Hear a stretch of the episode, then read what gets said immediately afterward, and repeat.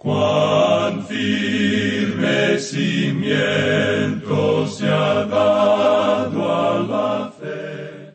A través de la Biblia, un análisis de la Biblia libro por libro que le ayudará a crecer espiritualmente. Estos estudios fueron diseñados por el doctor J. Vernon McGee. Acompáñenos en este fascinante recorrido a través de la Biblia. La palabra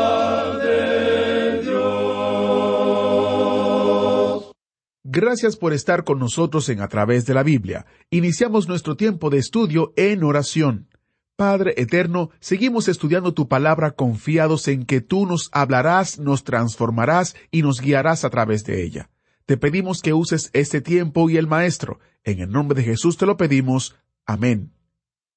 Continuamos hoy, amigo oyente, nuestro recorrido por este capítulo seis de la Epístola a los Hebreos, y proseguimos también en este pasaje en particular con un espíritu de oración, que Él nos ayude a comprender este pasaje de las Escrituras.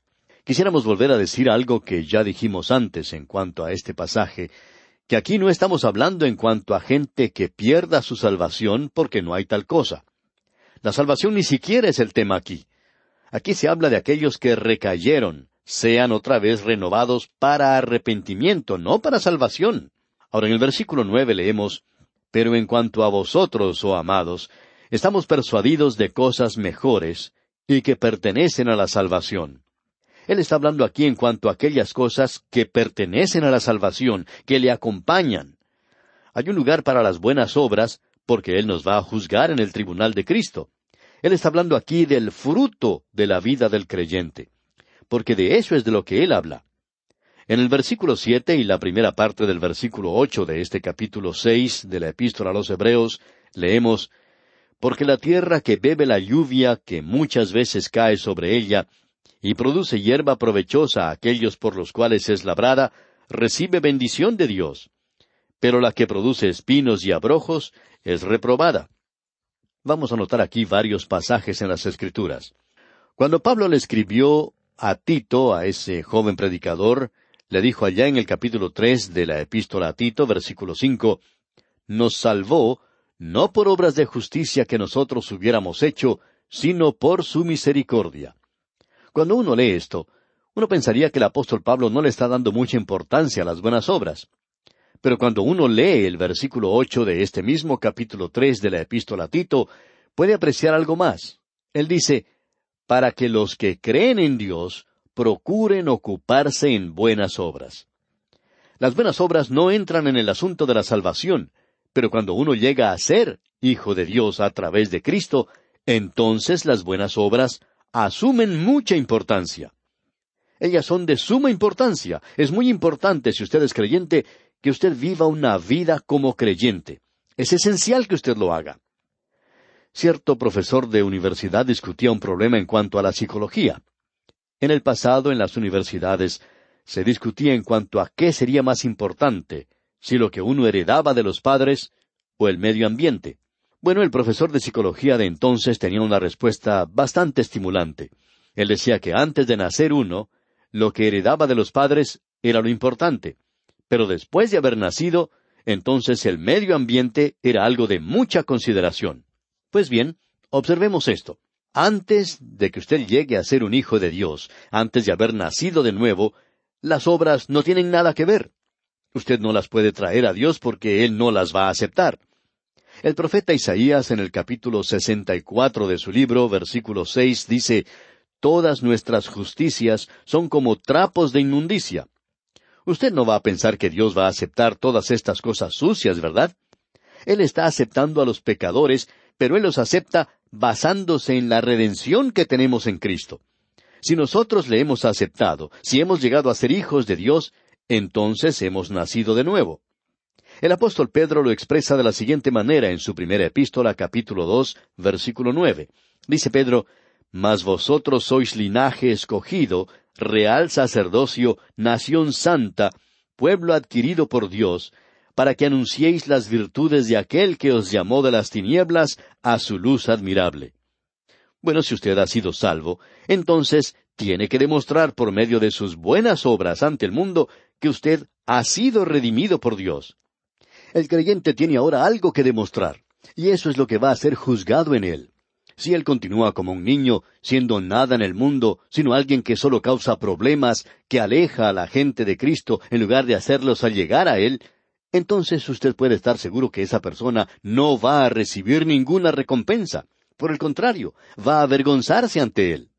Ahora en los versículos cuatro al seis de este capítulo seis de la Epístola a los Hebreos, leemos porque es imposible que los que una vez fueron iluminados y gustaron del don celestial, y fueron hechos partícipes del Espíritu Santo, y asimismo gustaron de la buena palabra de Dios y los poderes del siglo venidero, y recayeron, sean otra vez renovados para arrepentimiento, crucificando de nuevo para sí mismos al Hijo de Dios y exponiéndole a vituperio.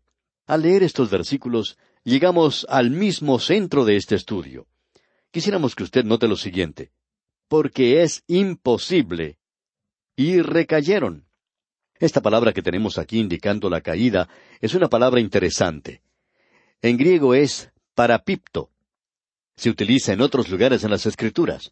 Nunca indica apostasía. Simplemente quiere indicar el tropezar y caerse. Sería completamente imposible tratar de sacar el significado apostasía de aquí. Usted podrá notar que la palabra pipto se utiliza en cuanto a nuestro Señor Jesucristo cuando Él fue al jardín de Getsemaní. En el Evangelio según San Mateo, capítulo 26, versículo 39, dice, Yendo un poco adelante, se postró sobre su rostro, orando. Esa palabra utilizada aquí es esta misma palabra, pipto. Indica simplemente que Él se postró. La palabra también significa tropezar o caer. Pedro cayó, pero él no se perdió. El Señor había dicho a Pedro, yo he rogado por ti que tu fe no falte. Pedro cayó, pero él no se perdió. Luego tenemos el ejemplo de Juan Marcos. Él fracasó tan miserablemente en su primer viaje misionero que cuando su tío Bernabé sugirió que él fuera en el segundo viaje, el apóstol Pablo no quiso saber nada de eso, y dijo que nunca lo iba a llevar con él. Este joven había fracasado, y en lo que a mí se refiere, yo ya no quiero tener nada que ver con él, dijo Pablo. Pero gracias a Dios que Dios no era de la misma opinión. Él había tropezado, sí, y recaído. Pero eso no quería decir que Dios ya no tenía nada que ver con él. Y el apóstol Pablo tuvo que cambiar su forma de pensar, porque antes de morir, él escribió allá en su segunda epístola a Timoteo capítulo cuatro versículo once diciendo, Toma a Marcos y tráele contigo, porque, note usted, me es útil para el ministerio. Debemos decir, amigo oyente, que ninguno de estos dos mencionados perdió su salvación, pero sí fracasaron y sufrieron alguna pérdida por eso. Si observamos lo que dice el primer versículo de este capítulo seis de la Epístola a los Hebreos, podemos ver que Pablo está hablando a la gente aquí en cuanto al arrepentimiento de obras malas o muertas. Usted se puede dar cuenta fácilmente que Pablo está hablando a esta gente en cuanto al arrepentimiento y no a la salvación. Usted recordará que Juan también predicó esto a la gente. ¿Qué fue lo que dijo? Él les dijo que trajeran frutos dignos de arrepentimiento. Él está hablando aquí de aquello que es la evidencia del arrepentimiento. El arrepentimiento hoy no significa el derramar unas cuantas lágrimas. Es el dar una media vuelta completa hacia Jesucristo. Quiere decir el cambiar la dirección en su vida, en su forma de vivir. Muchos de estos creyentes estaban regresando a los sacrificios del templo de aquella época, y el escritor a los hebreos les está advirtiendo del peligro de esto. Antes de que Cristo viniera, cada sacrificio era un cuadro de Él, señalando hacia su venida. Pero después que Cristo vino y murió en la cruz, aquello que Dios había mandado hacer en el Antiguo Testamento ahora se convierte en pecado. Usted puede apreciar que esa gente se encontraba en un punto estratégico del tiempo y de la historia. Ellos se encontraban en una época cuando solo unos pocos días antes ellos habían ido al templo a ofrecer los sacrificios, porque Dios les mandaba hacerlo. Pero ahora es algo malo para ellos hacer eso. Si usted llegara a ofrecer un sacrificio de sangre, amigo oyente, usted estaría sacrificando nuevamente al Señor Jesucristo, porque usted estaría diciendo que cuando Él murió hace más de dos mil años, no sirvió de mucho eso, y que usted todavía necesita hacer un sacrificio para cubrir sus pecados. Por tanto, usted no tendría fe en lo que Él hizo, su expiación, su muerte, su redención. Alguien ha dicho que hoy nosotros o crucificamos o coronamos al Señor Jesucristo por medio de nuestras vidas. Hoy nosotros o mostramos una vida de fe o una vida por medio de la cual le crucificamos a Él otra vez, especialmente hoy, cuando hablamos en cuanto a regresar bajo el sistema de la ley de Moisés y que tenemos que guardar la ley. Es un asunto muy serio el regresar a estas cosas. Observemos nuevamente esta palabra que indica el caerse o postrarse. Esa palabra que tenemos ante nosotros es un genitivo absoluto, habiendo caído. Recayeron, dice aquí. Sería imposible renovarlos nuevamente para arrepentimiento. ¿Por qué? Bueno, estamos hablando en cuanto al fruto de la salvación. Es algo bastante serio el haber aceptado a Cristo y luego vivir en el pecado para anular aquello que uno hace siendo como un niño, como un bebé que nunca crece, haciendo nada más que aquello que resulte en heno y hojarasca. El apóstol Pablo señaló lo mismo en un lenguaje un poco diferente cuando escribió a los Corintios, y él dice, porque nadie puede poner otro fundamento que el que está puesto, el cual es Jesucristo. Su salvación es un fundamento, amigo oyente. Usted puede descansar sobre ese fundamento, y no solo eso, sino que usted va a edificar sobre él. Y el apóstol Pablo dice que si alguno edifica sobre ese fundamento, puede usar seis clases diferentes de material. El oro, la plata, las piedras preciosas, la madera, el heno, la hojarasca. ¿Con qué está edificando usted hoy, amigo oyente? ¿Está usted edificando con madera, con heno o con hojarasca? Hay mucha obra de la iglesia hoy que no es otra cosa sino madera, heno y hojarasca. Ah, nos gusta organizarnos mucho hoy. Tenemos comités para esto y para aquello, pero en realidad debemos ver si nuestras vidas cuentan para Dios. Habrá gente en el cielo, amigo oyente, que podrá señalarle a usted y decirle, a causa de su vida, a causa de su testimonio, yo estoy aquí, porque usted me presentó la palabra de Dios. ¿Habrá alguien así, amigo oyente? Porque Él dice, ustedes deberían ser ya maestros en este mundo, pero ahora ustedes necesitan que alguien les vuelva a enseñar. Hay personas que nos dicen que por todas partes se están formando clases bíblicas, y en estos lugares se está usando las cintas y los materiales que nosotros tenemos, y se preocupan que puedan saturar al mundo. Pero nosotros nos regocijamos en esto, amigo oyente, y esperamos que así sea. ¿Por qué? Porque ese es el propósito precisamente de todo esto, sencillamente esparcir la palabra de Dios para que Él nos bendiga, para que nosotros podamos crecer, para así ejercer un ministerio, para esparcir una bendición para las personas. De eso es de lo que el escritor está hablando aquí y que es tan esencial. Existe mucho peligro de que nosotros construyamos con madera, con heno o con hojarasca. De paso, digamos que existe una diferencia entre una pila de heno y un anillo o argolla de diamantes. Usted puede perder un anillo de diamantes en una pila de heno, eso es posible, pero el anillo es tan pequeño, y tememos que hoy hay muchas personas que están tratando de causar una impresión en los demás. Cierto pastor dijo en una ocasión, me estoy matando con tanto trabajo. Tengo que presentar un informe este año que sea mejor que el del año anterior. Tenemos que aumentar la cantidad de miembros de la Iglesia y la cantidad que se da para las misiones. Amigo oyente, debemos decir que usted debe abandonar eso de tratar de edificar con madera, heno y hojarasca. ¿Cuántas personas han sido enseñadas en la palabra de Dios?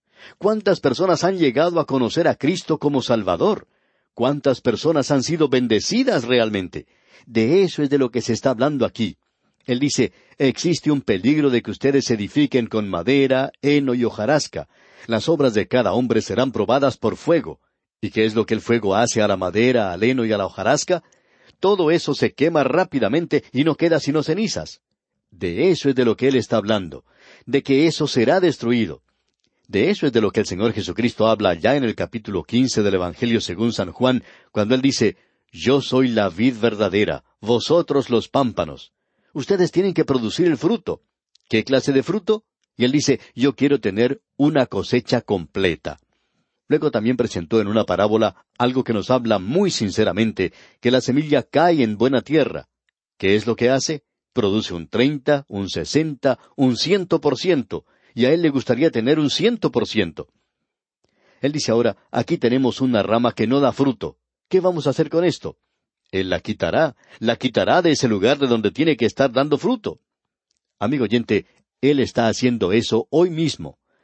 En los años que hemos estado sirviendo al Señor, hemos podido observar muchas cosas. Hemos podido ver a gente trabajando con madera, con heno y hojarasca, y también hemos visto a hombres trabajando con oro. Cierta persona era muy respetada en la comunidad donde vivía, pero luego comenzó a hacer algunas cosas deshonestas, y no quisiéramos ir a la presencia del Señor de la misma manera en que tiene que ir este hombre. Debemos decir que él ha perdido su testimonio, y aún así era una persona con un don, una persona a la que es prácticamente imposible dejar de estimar y de querer. Tenemos que tener mucho cuidado, amigo oyente, en cuanto a nuestra vida cristiana.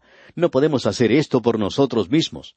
Necesitamos reconocer que el Señor es la vid verdadera, y si vamos a tener algo de vida, tiene que venir de Él. Si vamos a tener algún fruto, tiene que venir de Él. Solo puede pasar a través de nosotros. Eso es todo lo que es el pámpano.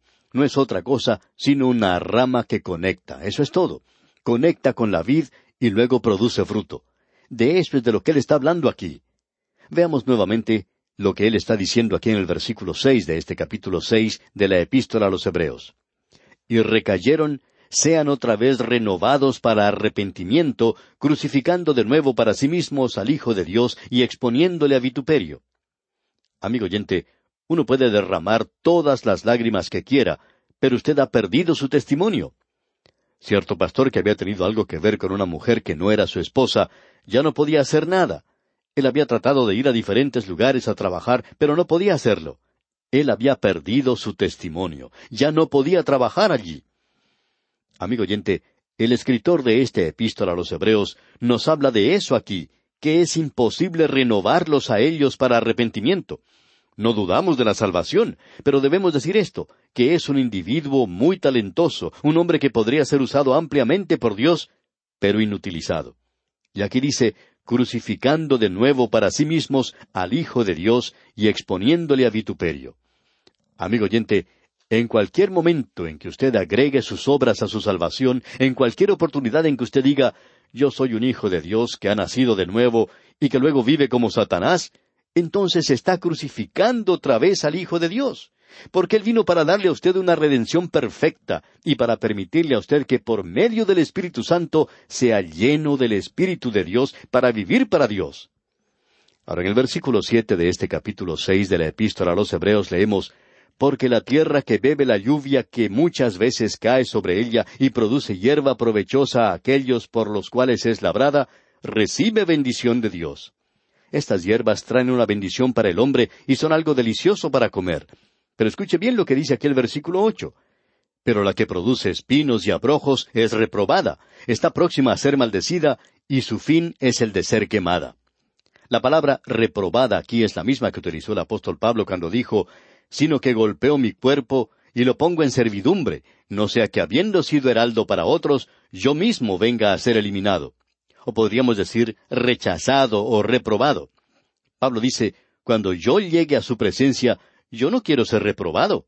Yo no quiero que el Señor Jesucristo me diga que he fracasado, que Él diga, tu vida debió haber sido un buen testimonio y no lo es. Y amigo oyente, usted va a escuchar estas palabras si usted no está viviendo para Él. Alguien necesita decir estas cosas. Ahora sabemos que no es algo muy popular. Es mucho más popular hoy el escuchar buena música y leer algún poema y citar las palabras de Juan capítulo catorce y versículo veinte y algunos salmos. Son cosas maravillosas. ¿Y cuánto las necesitamos? Pero, amigo oyente, usted va a tener que presentarse ante Él algún día, o quizás sea en el día de hoy, y rendir cuentas. Y aquí en la epístola a los Hebreos se nos dice que podemos ser reprobados. Y gracias a Dios que el apóstol Pablo podía decir al final de su vida, he acabado la carrera, he guardado la fe. Por lo demás, me está guardada la corona de justicia. Ah, amigo oyente, el vivir para Dios hoy. Usted tiene que amarle a Él. Aquí tenemos la clave en el versículo nueve. Estamos persuadidos de cosas mejores y que pertenecen a la salvación, aunque hablamos así. El apóstol dice, yo estoy persuadido de que ustedes van a vivir por Dios, y que ustedes no van a ser niños en Cristo, sino que van a crecer, que pertenecen a la salvación, aunque hablamos así.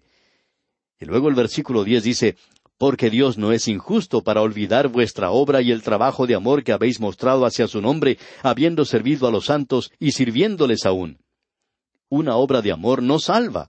Si usted es salvo, esta es la recompensa que usted recibirá, habiendo servido a los santos y sirviéndoles aún. Aquí es donde vienen las buenas obras. Son, por cierto, una parte importante de la vida del creyente, pero no tienen nada que ver con la salvación. Y en el versículo once dice, Pero deseamos que cada uno de vosotros muestre la misma solicitud hasta el fin, para plena certeza de la esperanza. Cuán maravilloso es esto, amigo oyente. La obra y el trabajo de amor no es la salvación. Nosotros también necesitamos la seguridad de la esperanza hasta el fin. Y en el versículo doce dice, a fin de que no os hagáis perezosos, sino imitadores de aquellos que por la fe y la paciencia heredan las promesas. Él está haciendo aquí muchas promesas para nosotros si nosotros somos fieles a Él. Y en el versículo trece dice, Porque cuando Dios hizo la promesa a Abraham, no pudiendo jurar por otro mayor, juró por sí mismo. Usted sabe que cuando jura, usted jura por algo que es más grande que usted.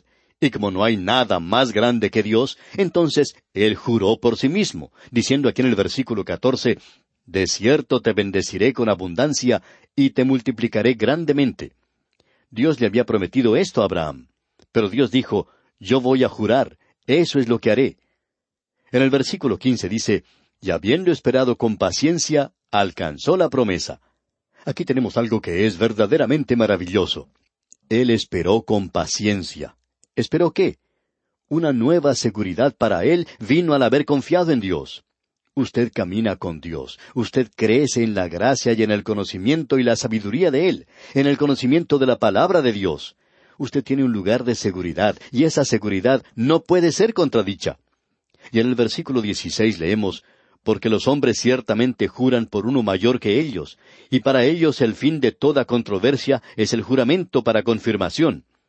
Los hombres juran por algo que es mayor que ellos. Dios no juró por la luna, ni por el sol, ni por las estrellas, sino por sí mismo.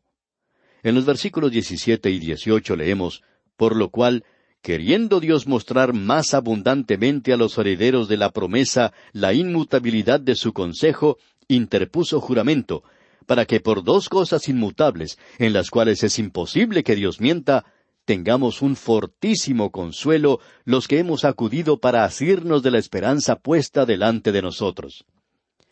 ¿Cuáles son las dos cosas inmutables? La muerte de Cristo y la resurrección de Cristo, y su ascensión e intercesión en el cielo por usted y por mí. Él menciona cuatro cosas allá en la epístola a los Romanos capítulo ocho. Ahora él las divide aquí en dos cosas inmutables, la muerte y la resurrección de Cristo. Y ahora el Cristo viviente se encuentra a la diestra de Dios. Eso habla de su ascensión e intercesión. En los últimos dos versículos, diecinueve y veinte de este capítulo seis, leemos la cual tenemos como segura y firme ancla del alma y que penetra hasta dentro del velo, donde Jesús entró por nosotros como precursor, hecho sumo sacerdote para siempre, según el orden de Melquisedec. Aarón nunca fue un precursor, pero Jesucristo lo fue. Él ha ido adelante, Él ha sido constituido un sumo sacerdote para siempre, según el orden de Melquisedec.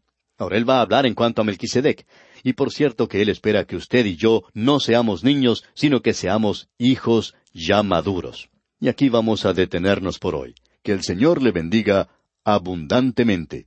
¿Fue de ayuda para usted el estudio de hoy? ¿Desea enviarnos algún comentario de lo que ha estado escuchando? Entonces escríbanos, no espere más. Nuestro correo electrónico es atv@transmundial.org. atv@transmundial.org. Si desea recibir las notas y bosquejos de lo que estamos estudiando, suscríbase gratis en nuestra página en internet a través de la Biblia .org barra notas a través de la Biblia.org barra notas.